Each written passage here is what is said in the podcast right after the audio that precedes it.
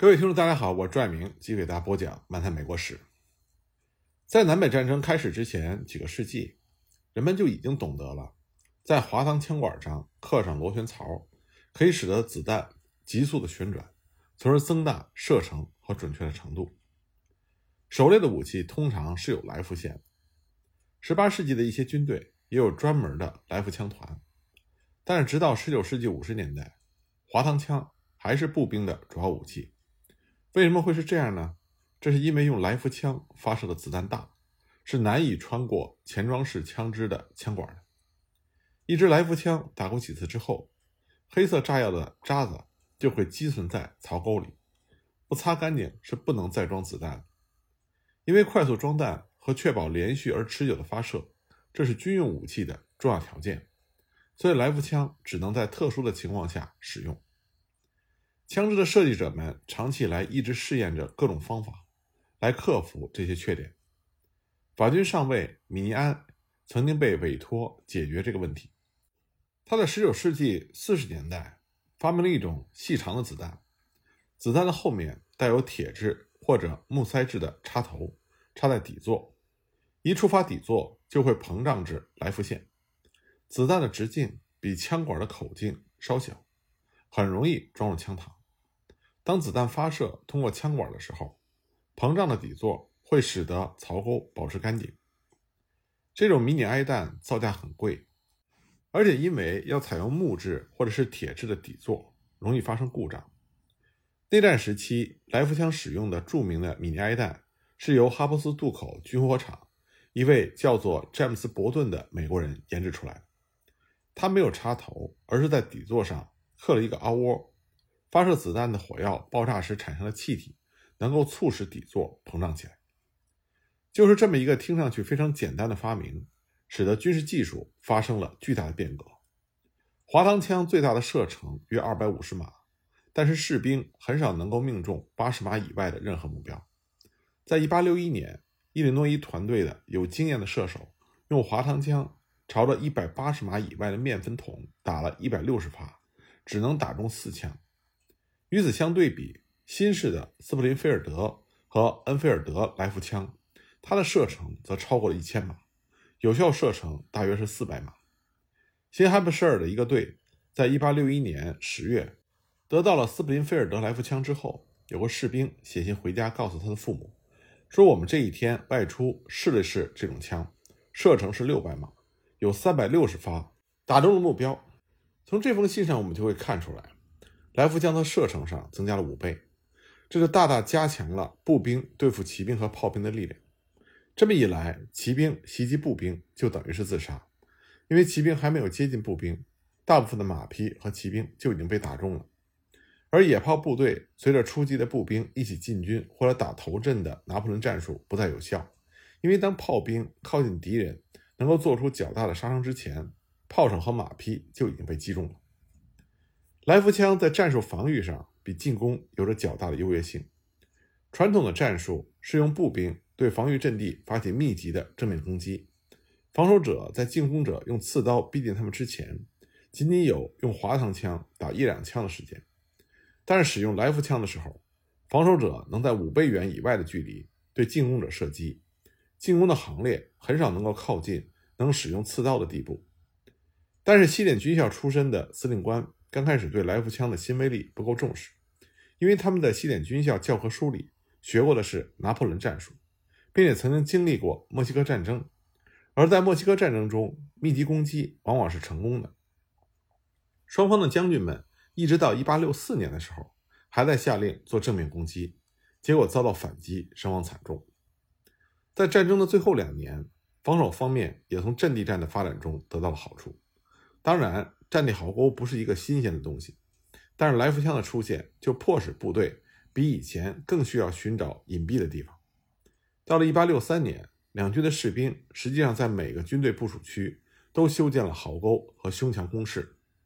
1864年到1865年，在弗吉尼亚和乔治亚州的主战场，就像是一批鼹鼠曾经在那里挖沟打洞过。精锐部队在牢固的战壕里可以抵御三到四倍那么多的进攻部队，就像机关枪和战壕完全支配着一次世界大战的战场一样。来福枪和战壕支配着美国内战后期的战场。然而，在1861年，双方大部分的军队都用的是滑膛枪，因为在战争开始的时候，并没有足够的来福枪去装备为数不多的正规军。联邦和邦联政府、一些州政府和一些私有公司都派出代理人到欧洲，他们在那里竞相出价购买英国和欧洲大陆多余的武器。联邦和北部各州在欧洲一共购买了一百多万支滑膛枪和来福枪，其中有些没什么价值，但是大部分都是可以用的。到了1863年，美国国内的军火工业为了联邦军队生产了足够的来福枪，这才停止了。向外国购买，马萨诸塞州的斯普林菲尔德美国兵工厂生产了将近八十万支来福枪，私人的制造厂另外制作了斯普林菲尔德来福枪九十万支。北方的工厂和政府的兵工厂在内战期间一共生产了二百五十万支各种的小型武器，这个空前的成就就标志着军火工业的现代化效率。南方邦联是根本没有办法赶上这个产量。邦联内部来福枪生产情况不明，可能不超过二十五万支。另外呢，南方进口了六十万支来福枪，其中大部分是恩菲尔德型。在内战开始的第一年，南方邦联急需武器。在一八六二年，得胜的叛军缴获了十万支联邦的来福枪，偷越封锁线的船只又带进了二十万支，这就使得南方的小型武器不再短缺。到了一八六三年，双方的大多数步兵。都配备了现代化的来福枪。这些枪尽管是现代的，但仍然是单发的前装枪。这种武器要装上子弹，程序很复杂。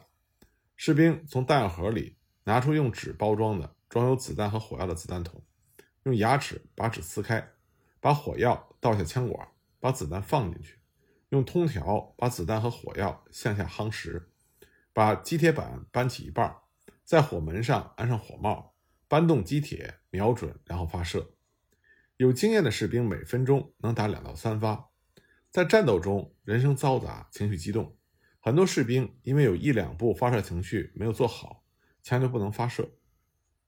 筋疲力竭、心烦意乱的士兵还没有弄清楚怎么回事又夯下一桶子弹，这样第一次、第二次、第三次，甚至很多次都发射不成。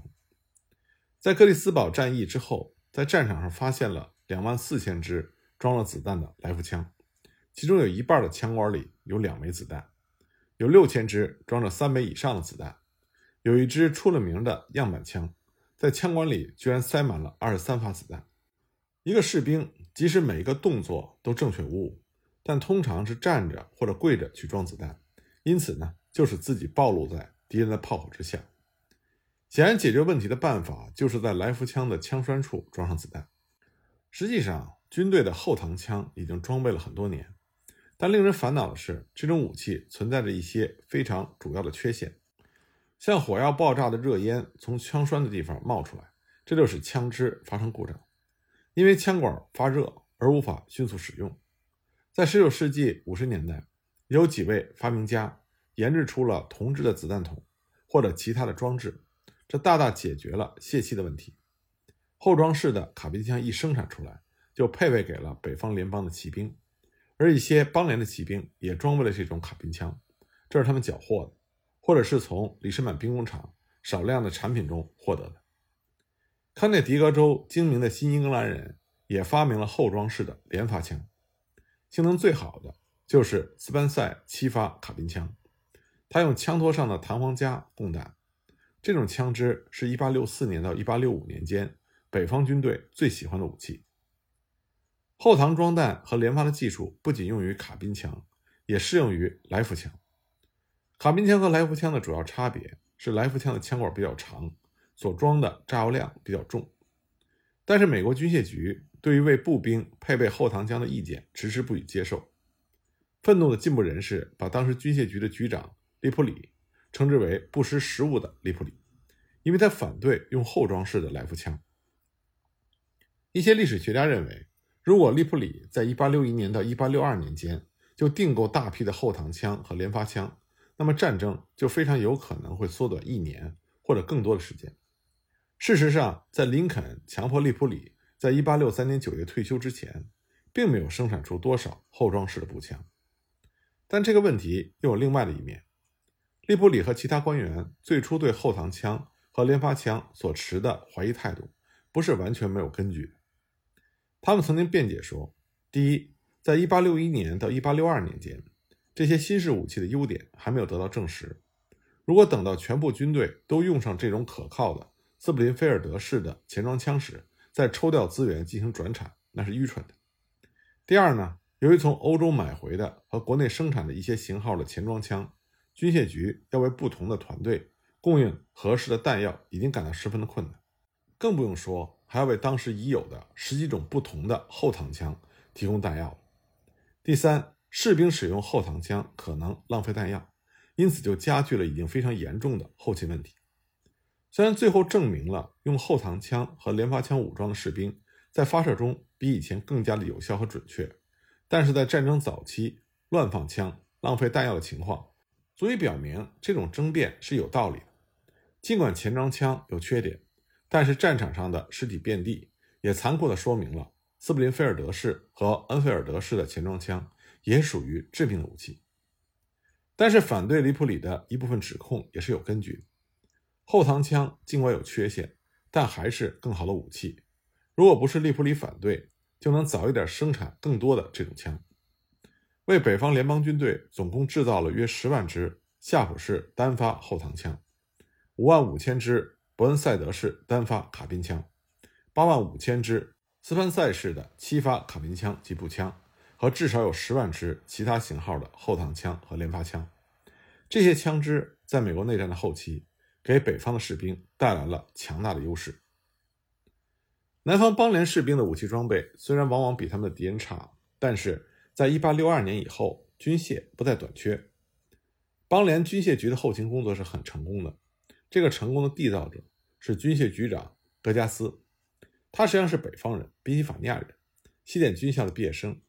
但他娶了一个南方的女子作为妻子。格加斯开始的时候，除了李士满的。特里迪加钢铁厂之外别无所有，但是他创办了几十个工厂，生产了大量的军火弹药。他的头脑非常的灵活，他向南方的教堂和种植园发出了呼吁，把钟交出来融化铸成大炮，让南方的妇女从夜壶的尿碱中滤取硝石去制造火药。军官们打扫战场的时候要回收铅去制造子弹。军械局的官员到农村去找蒸馏器具。以便融化之后取铜来进行军火生产。格加斯的成就可以用他在1864年4月8日日记中所写的话做充分的描述。他写道：“曾经作为陆军供应最差的一个局，但现在军械局是最好的。大的兵工厂已经在里士满、费耶特维尔、阿古斯塔、查尔斯顿、哥伦布、梅肯、亚特兰大和塞尔玛等地建立了起来，在奥古斯塔建起了极好的火药厂。”我还要在彼得斯堡建起炼铅厂，在梅肯炼起制造重型武器的火炮铸造厂，在梅肯、哥伦布、乔治亚和奥古斯塔建起铸铜厂，在北卡罗来纳的索尔斯波里建起制造子弹和炮弹的铸造厂，在里士满已经建起了卡宾枪制造厂，在阿什维尔建起了来福枪厂。在这里，三年前我们不能生产一支枪炮、一支手枪、一把马刀、一颗子弹、一颗炮弹。一磅火药，但是现在我们能大量的制造所有这些军火，来满足我们庞大军队的需要。不过，和南方邦联军械局形成巨大反差的是南方邦联的兵站局和军需官员局，他们是负责后勤供给的。南方军队他们很难得有足够的食物，因为南方的铁路状况很差，急剧的通货膨胀所引起的经济混乱，以及当时兵站总监。诺斯罗普的工作无能，这一切都使得南方军队的食物供应成为了最严重的问题之一。在1862年到1863年的冬季，罗伯特·李将军的部队每天的定量减少到了四盎司的咸肉、八盎司的粗玉米粉，偶尔只是一把米或者是黑豆。数以千计的南方士兵有坏血病，只有春天到来，能使南方的士兵们吃上野菜的时候，这种病才会消失。一八六四年一月，罗伯特·李将军曾经写道：“除非有转机，否则我担心军队就不能保持战斗力，也不能确保不遭瓦解。士兵们可以穿着破烂的衣服打仗，其实很多南方士兵就是这么干的。但是如果没有鞋子穿，那么每天行军二十英里，或者在冬天站岗放哨，那就是非常困难。但这就是南方士兵实际的情况。很多南方士兵几乎在任何时候都是没有鞋穿的。但是这些英勇的南方士兵做到了行军，也做到了在冬天里站岗放哨。当罗伯特李将军在1862年入侵马里兰的时候，有数千士兵掉队落在后面，因为他们不能光着脚在多时的马里兰的道路上行进，这也给罗伯特李将军的作战造成了极大的不利影响。北方的联邦军队有时候也缺乏适量的食物，在1862年到1863年间，由于北方兵站部同样的腐败和无能，在波托马克河军队中就发生了食物短缺和坏血病，但是在大部分时间里，北方军队的供应都是充足的。兵站总监雷格斯是一个出色的官员。北方的工农业所生产的军服、大衣、鞋子、猪肉和硬饼干，还有其他物品都非常丰富，这就使得北方士兵浪费了不少供应的东西。一位北方联邦的将军就承认说：“用我们浪费掉的东西，足够供应一支相当于我们军队一半的法国军队。”总的来说，北方经济的巨大资源和生产力。使得北方的联邦军队能够压倒邦联方面在本土防御作战所拥有的优势。从兵对兵来看，北军士兵并不比南方的士兵好多少。起初他们可能并不好，但是北方军队比南方军队人数多，而且他们的装备和给养都要比南方好。战争打的就是经济，打的就是钱。那么南方的邦联经济，它最严重的缺陷就是它本身的财政结构。是有很大问题。关于这方面的情况，我下一集再继续给大家讲。